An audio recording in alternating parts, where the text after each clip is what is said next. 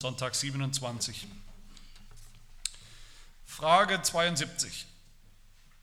Ist denn das äußerliche Wasserbad selbst die Abwaschung der Sünden? Antwort nein, denn allein das Blut Jesu Christi und der Heilige Geist reinigt uns von allen Sünden. Warum nennt denn der Heilige Geist die Taufe das Bad der Wiedergeburt und die Abwaschung der Sünden? Gott redet so nicht ohne Ursache. Er will uns damit lehren, wie die Unsauberkeit des Leibes durch Wasser, so werden unsere Sünden durch Blut und Geist Christi hinweggenommen.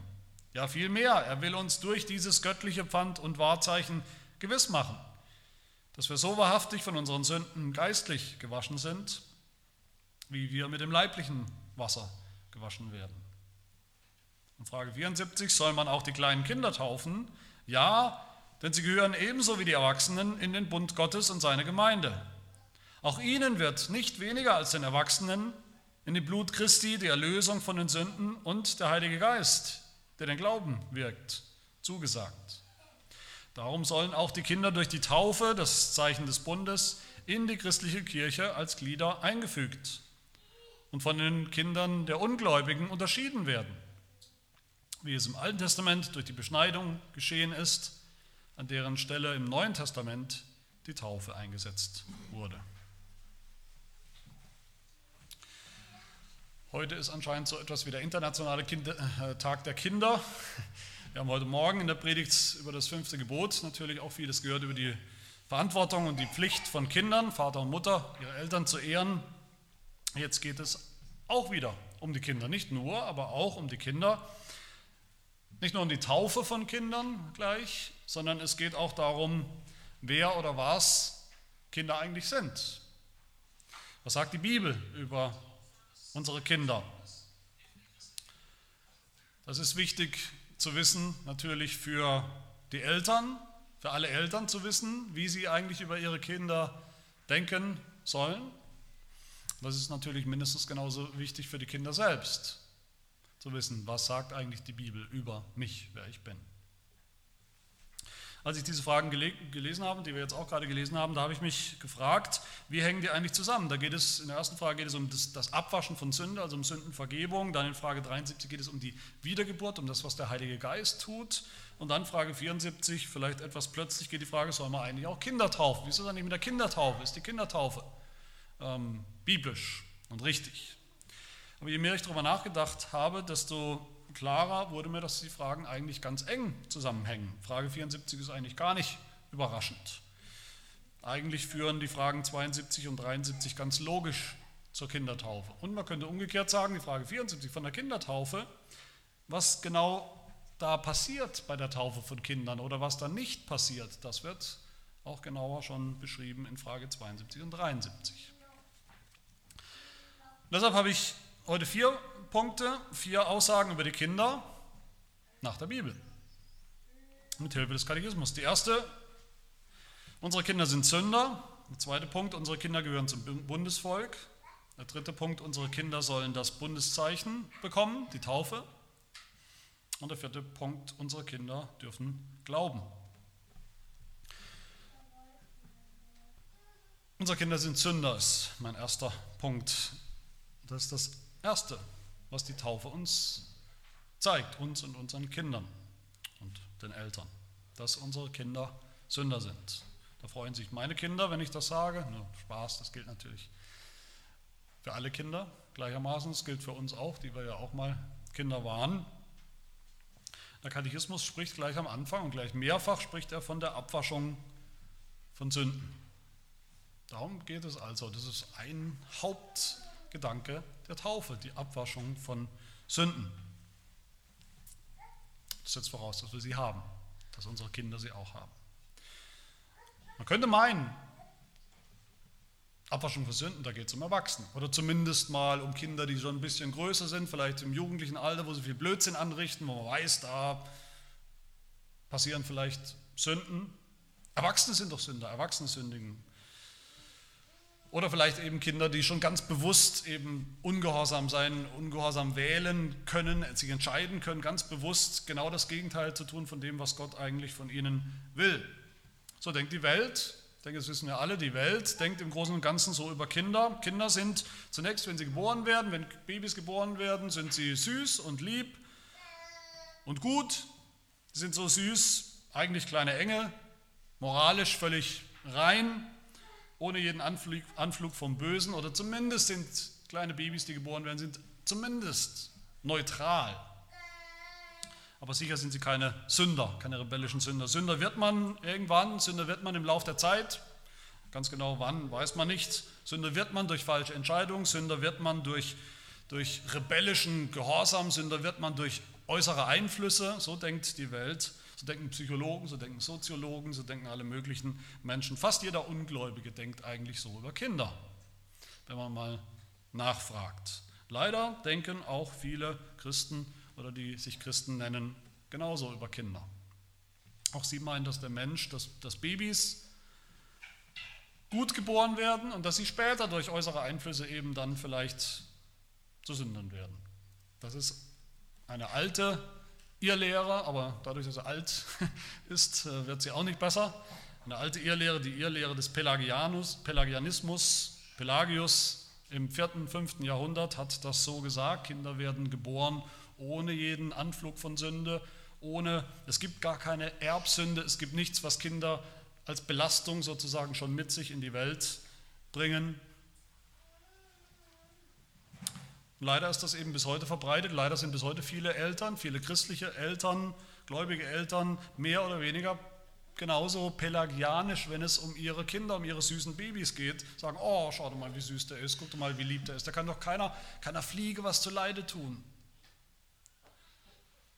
Man fragt sich, was passiert zwischen dem süßen Baby, was gut ist, moralisch neutral oder sogar gut, und dem Monster, wie wir manchmal dann über unsere Teenagerkinder reden. Was ist dazwischen passiert? Fragt man sich manchmal. Aber das ist, wie gesagt, eine Irrlehre. Das ist das, genau das Gegenteil von dem, was die Bibel sagt. Die Bibel sagt, es gab ganz genau drei Menschen. Drei Menschen in der Geschichte der Menschheit, die so ohne Sünde gut geboren wurden. Und zwei, und, und, und zwei davon wurden gar nicht als Babys geboren, Adam und Eva. Sie waren ohne Sünde von Anfang an und Jesus Christus natürlich, der als Baby geboren ist, auch ohne Sünde. Die Bibel sagt sehr deutlich, seit der ersten Sünde, Adam und Eva, seit dem Sündenfall im Paradies, gibt es keine unschuldigen, reinen, moralisch neutralen oder sogar positiven Menschen. Der Mensch wird nicht mehr so geboren. Sünde ist überall, Sünde ist in jedem, in jedem von uns von Anfang an, wie ein schlechtes Vermächtnis, wie ein, wie ein böses, schlimmes Erbe wird Sünde eben vererbt von Generation zu Generation. Es ist das, das Übel, mit dem wir alle schon auf die Welt kommen. Was meint die Bibel, wenn sie sagt, alle Menschen sind in Adam? Wir werden geboren in Adam.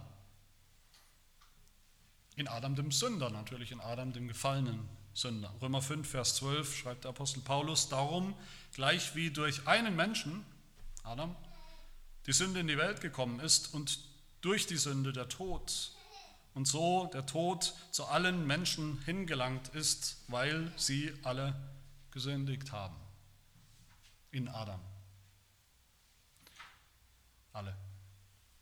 Paulus sagt zu denen, die Christen geworden sind in, in Ephesus, in Kleinasien, er sagt zu ihnen, ihr wart alle von Natur aus nicht kleine Engelchen, sondern gottlose Heiden. Er sagt Epheser 2, wir waren von Natur Kinder des Zorns, wie auch die anderen. Wir alle. Ob Kinder von Juden oder Kinder von Heiden, alles Kinder des Zorns. Gilt für alle Kinder. Alle Kinder, die geboren werden, Kinder von Ungläubigen, aber auch Kinder von Gläubigen. Per Geburt von Anfang an Sünder. Werden Kinder gefragt, wenn sie geboren werden, werden Babys gefragt, ob sie zu den Sündern gehören wollen oder nicht. Natürlich nicht. Das passiert, das ist einfach so. Das ist ihr Schicksal, könnte man sagen, unser aller Schicksal, ob wir wollen oder nicht. Das empfinden wir vielleicht, das empfinden Kinder als unfair, das hört man immer wieder. Aber so ist nun mal Sünde. Sünde, Sünde ist nicht fair. Sünde geht nicht nur einige etwas an, die Sünde Adams und Evas ging eben nicht nur ihn oder sie beide etwas an, sondern alle Menschen. Das ist die Grundlage für die Taufe, die erste. Das ist die, könnte sagen, die schlechte Nachricht. Und genau hier setzt die Taufe an. Hier fängt die Taufe schon an. Hier setzt die Taufe an. Bei dieser Grundlage. Bei der allgemeinen Wahrheit, dass unsere Kinder geboren werden als Sünder, wie wir auch. Ungefragt, ob sie wollen oder nicht, das ist einfach so. Und weil unsere Kinder eben auch Sünder sind, deshalb müssen sie ihre Sünde irgendwie loswerden, ihre, ihre Sündhaftigkeit. Deshalb müssen sie gewaschen werden von ihrer Sünde, sagt unser Katechismus. Und das sehen wir in der Taufe. Hier fängt die gute Nachricht an. In unserem Taufformular, das wir hören, immer wenn wir, wenn wir eine Taufe haben, da hören wir den wunderbaren Satz, denn genauso wie Sie, unsere Kinder, ohne ihr Wissen Anteil haben an der Verdammnis in Adam, haben wir gerade gehört, so werden sie auch ohne ihr Wissen in Christus aus Gnade zu Gottes Kindern angenommen. Also wenn wir sagen, das ist unfair, dass ich geboren werde schon als Sünder, da hat mich niemand gefragt, ich konnte gar nicht mich entscheiden, ob ich Sünder werden will. Es war einfach, es ist einfach so, ich werde schon geboren und es ist schon da.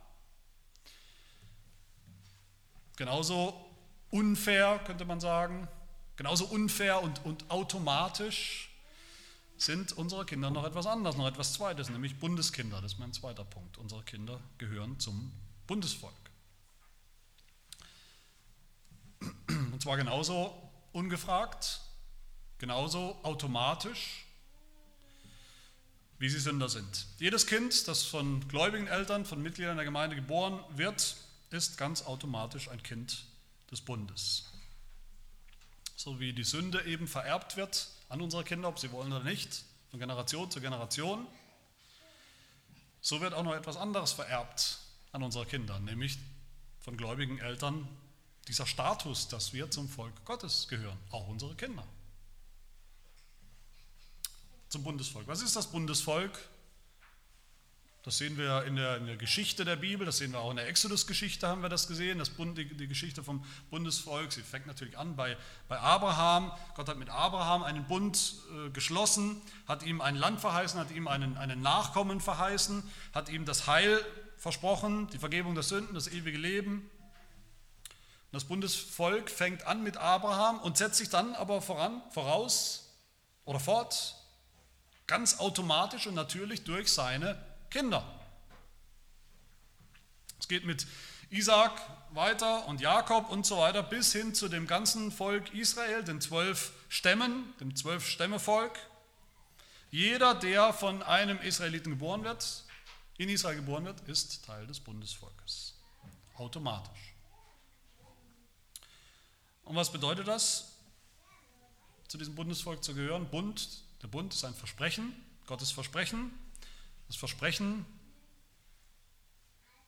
ultimativ das Versprechen des Heils, der Erlösung. Das heißt nicht, dass jedes Bundeskind auch erlöst war, in Israel nicht.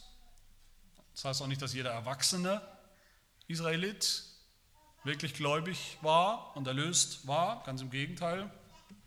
Wir hören, dass sie alle zusammen durch durch das Rote Meer gezogen sind. Das haben wir gehört, die Geschichte. Sie wurden alle getauft im Meer, sagt der Apostel Paulus. Sie haben eine Art Taufe erlebt im Roten Meer. Das ganze Volk Israel, jeder Einzelne, alle zusammen.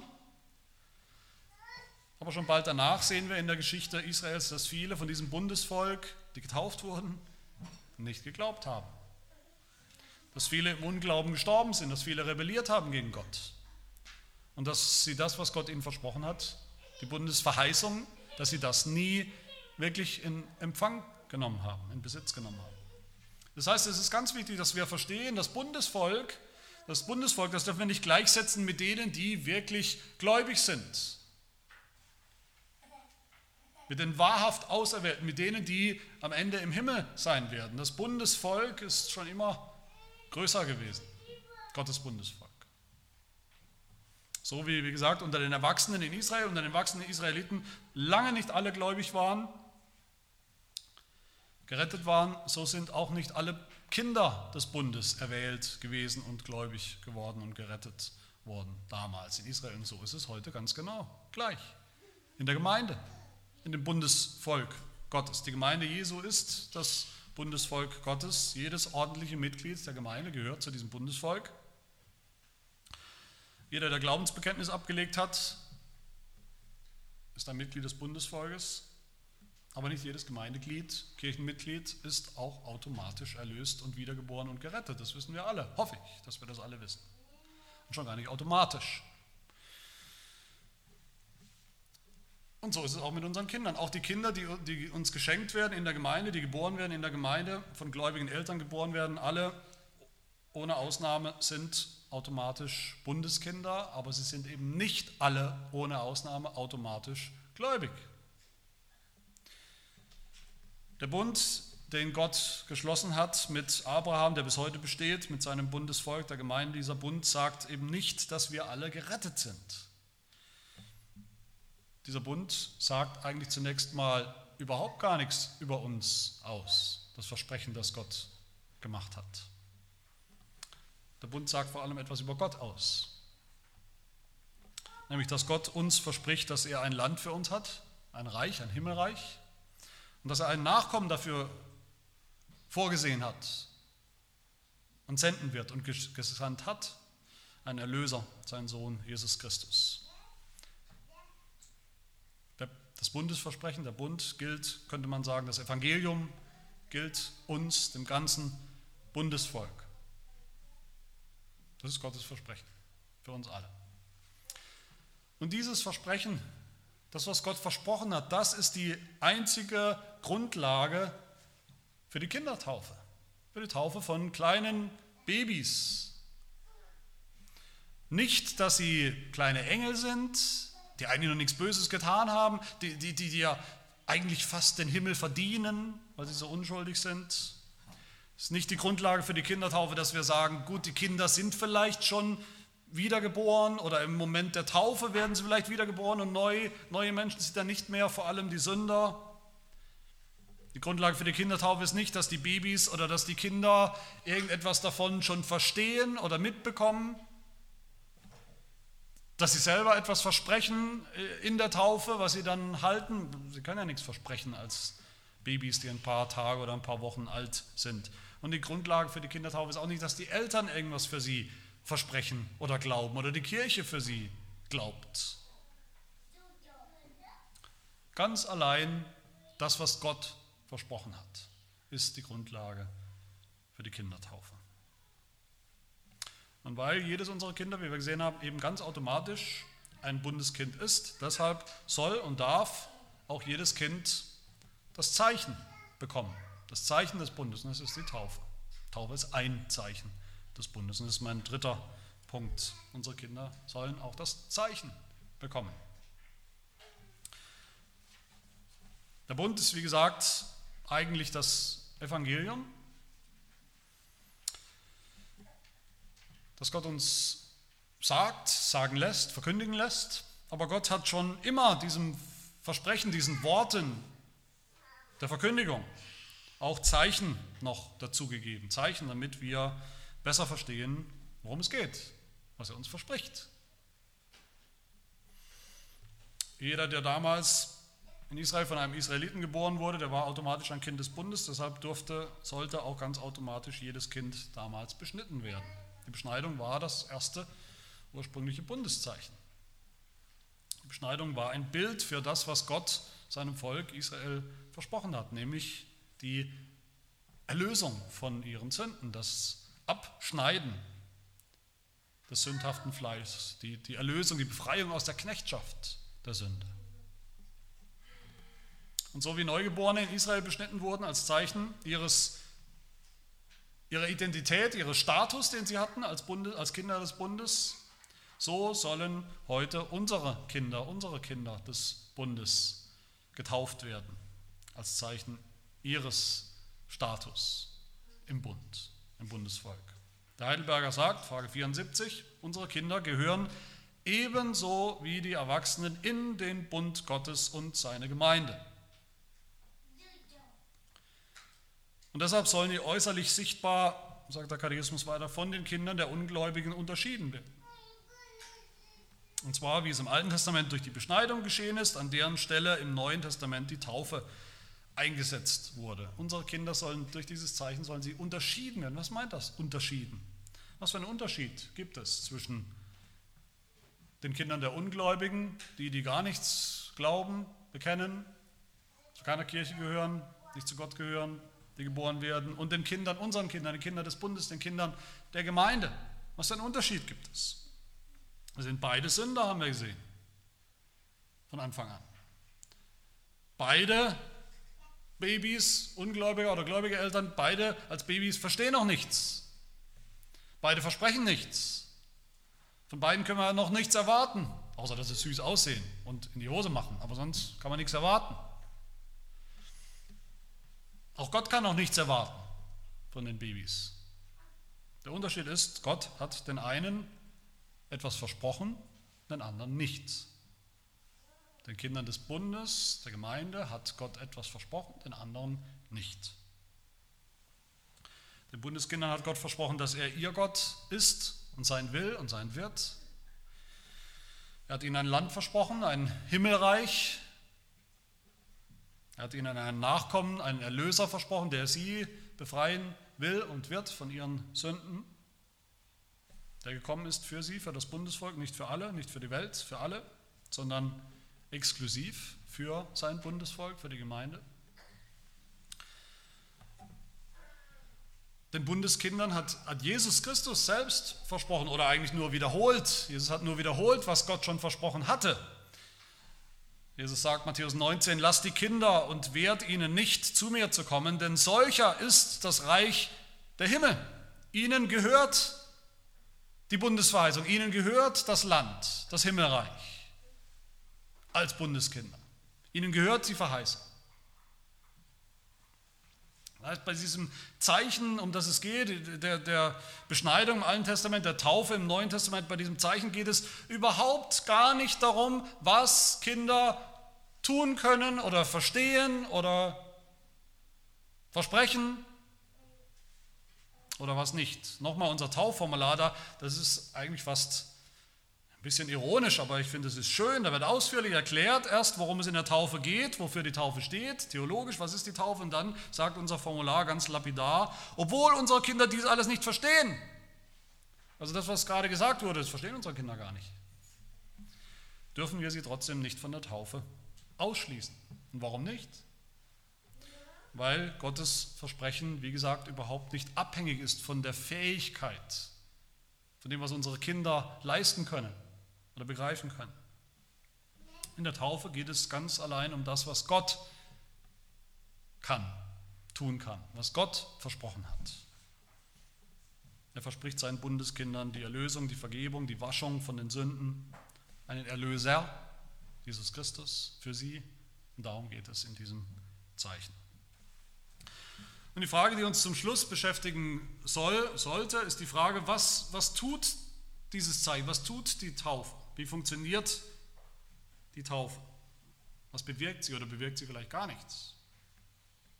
Und hier gibt es zwei Extreme und dann dazwischen, oder eigentlich nicht dazwischen, dazwischen klingt so, als wäre es so eine, eine, ein Mischmasch, eine, eine, eine, ja, ein Mittelweg, aber nicht dazwischen. Aber daneben gibt es eben den biblischen Weg. Zwei Extreme und, und den biblischen Weg. Was sind die beiden Extreme, wie man die Taufe verstehen kann? Das eine Extrem ist, dass wir denken, die Taufe macht Kindern zu Gläubigen, zu Christen, zu neuen Menschen, zu wiedergeborenen Menschen, die nicht mehr jetzt vor allem Sünder sind, sondern jetzt echte Gläubige. Das Extrem finden wir in Frage 72, wir gelesen haben, was heißt, ist denn das äußerliche Wasserbad, also das Wasser gegossen und über den Kopf fließt, ist das Wasserbad selbst die Abwaschung der Sünden. Und es gab immer Menschen, die das so verstanden haben. Mit anderen Worten, macht die Taufe, macht das Wasser selbst das. Nimmt es Sünden weg. Bewirkt der Akt der Taufe von sich aus automatisch diese Vergebung der Sünden und diese Wiedergeburt.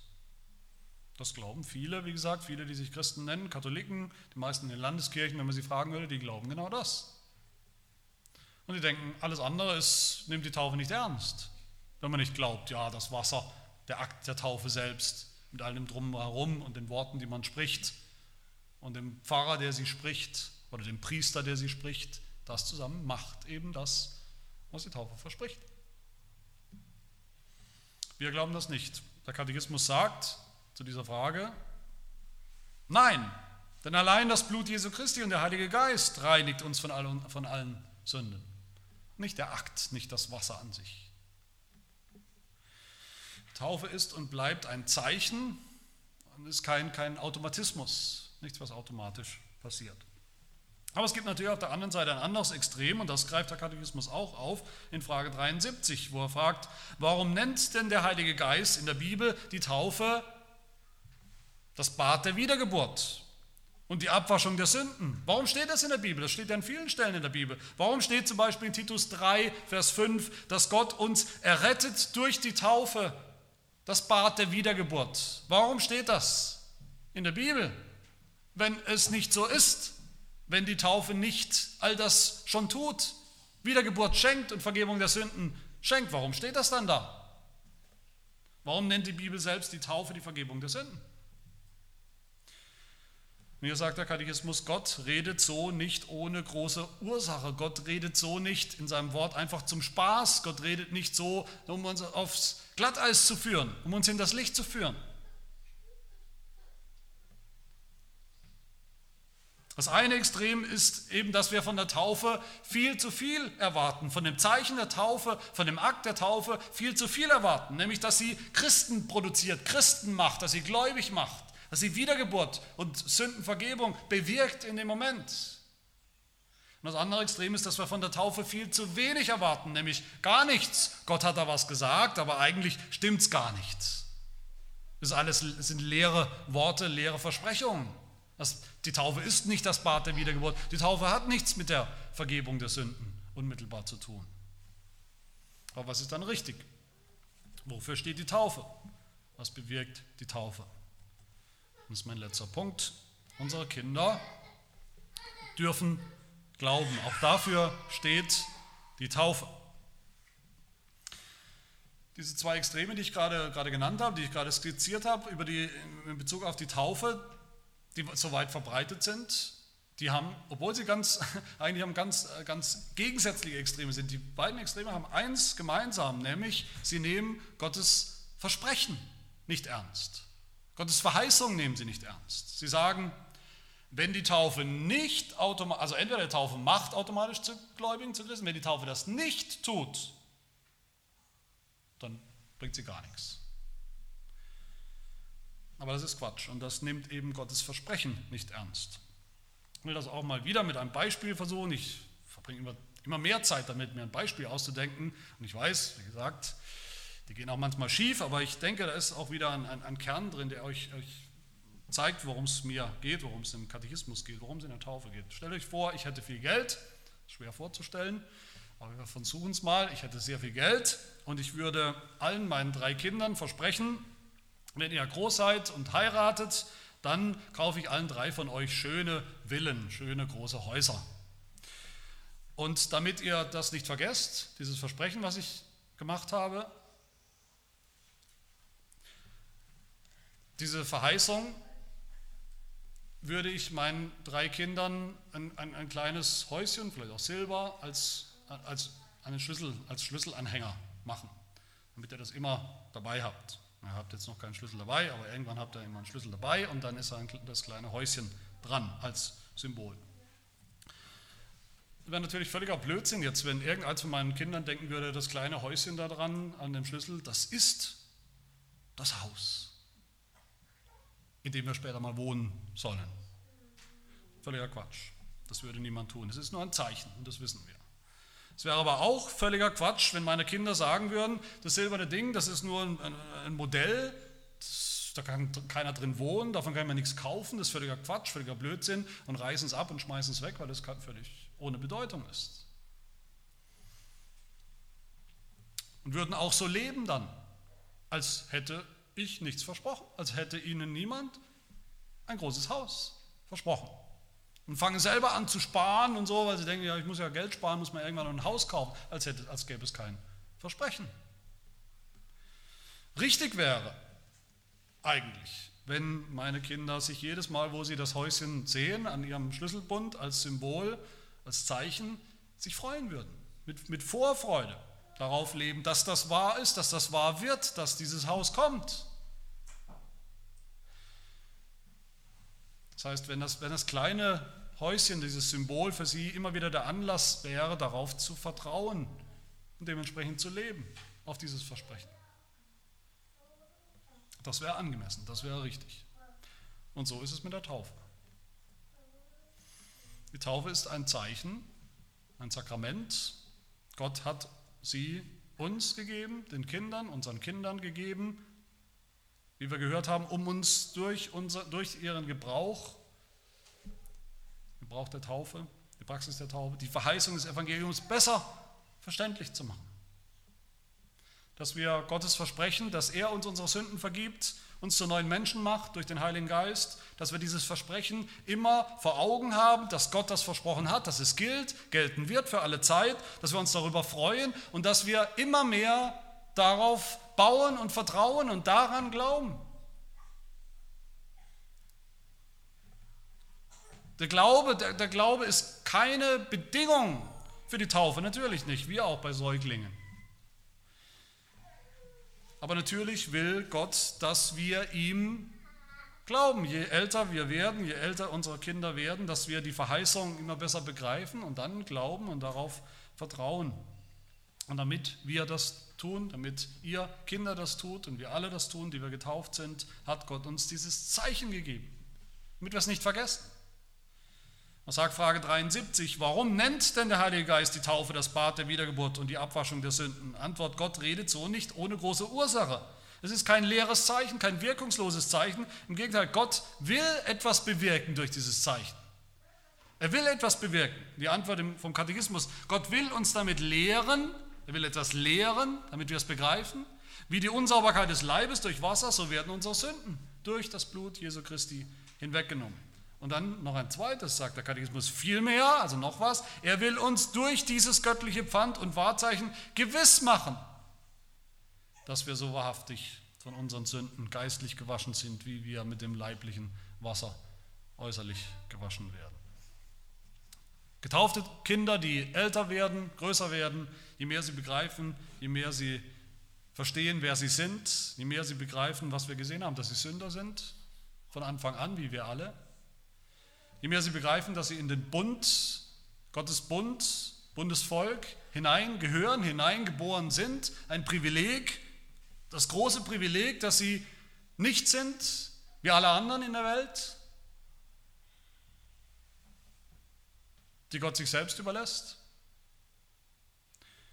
Je mehr unsere Kinder begreifen, was die Taufe bedeutet, ihre eigene Taufe, desto mehr sollen sie und dürfen sie sich freuen, dass ihnen das gilt, dass ihnen die Wahrheit der Taufe gilt, dass uns die Wahrheit der Taufe gilt, dass uns gilt, dass unsere Sünden uns vergeben sind in Jesus Christus. So sicher wie wir mit Wasser gewaschen worden sind, sind wir mit dem Blut Jesu gewaschen.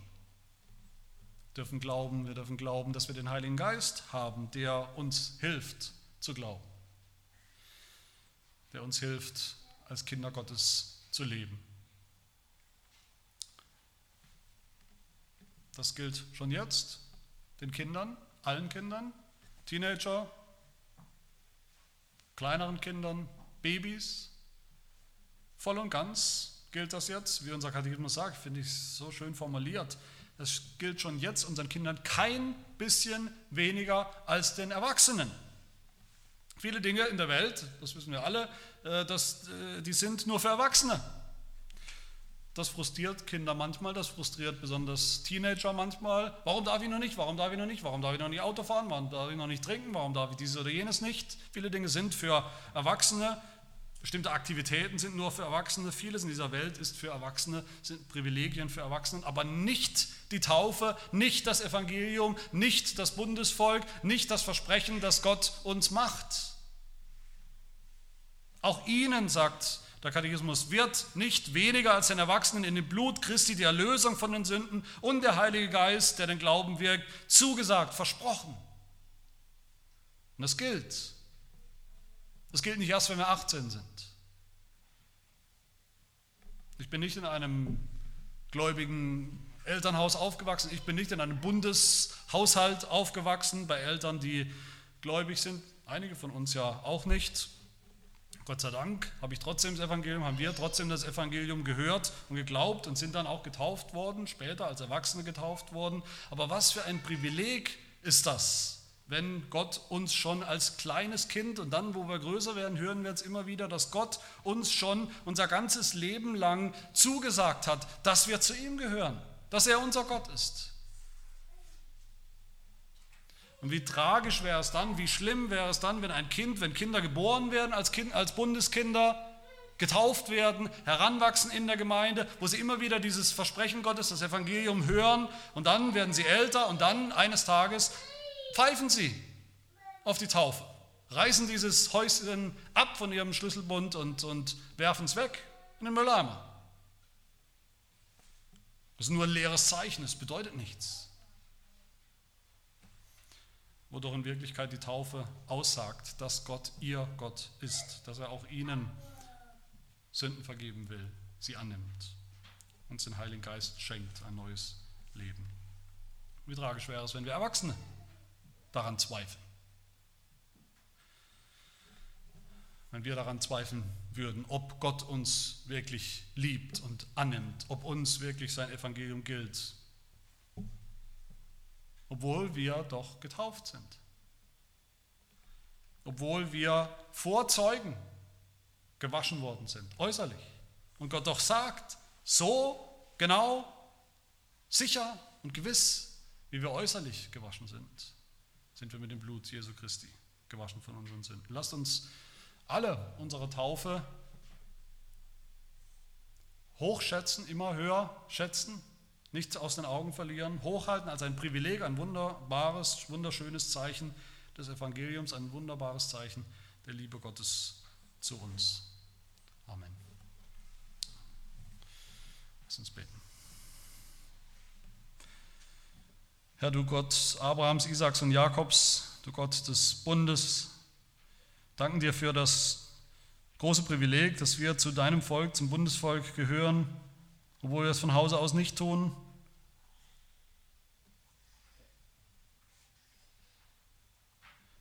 Bewahre uns davor, Herr, dass wir rein äußerlich zu deinem Bundesvolk gehören, aber niemals dein Versprechen, deine Verheißung ernst nehmen, in Freude annehmen, daran glauben, darauf vertrauen in unserem Leben.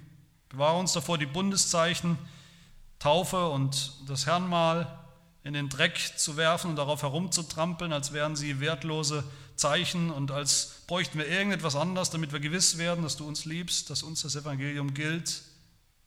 Hilf uns, diese Zeichen zu achten und darin immer wieder neu das ganze wunderbare Evangelium zu sehen und zu erkennen und zu glauben. Ganz fest und ganz gewiss, so wie du sie uns gegeben hast für diesen Zweck alle Tage unseres Lebens. Amen.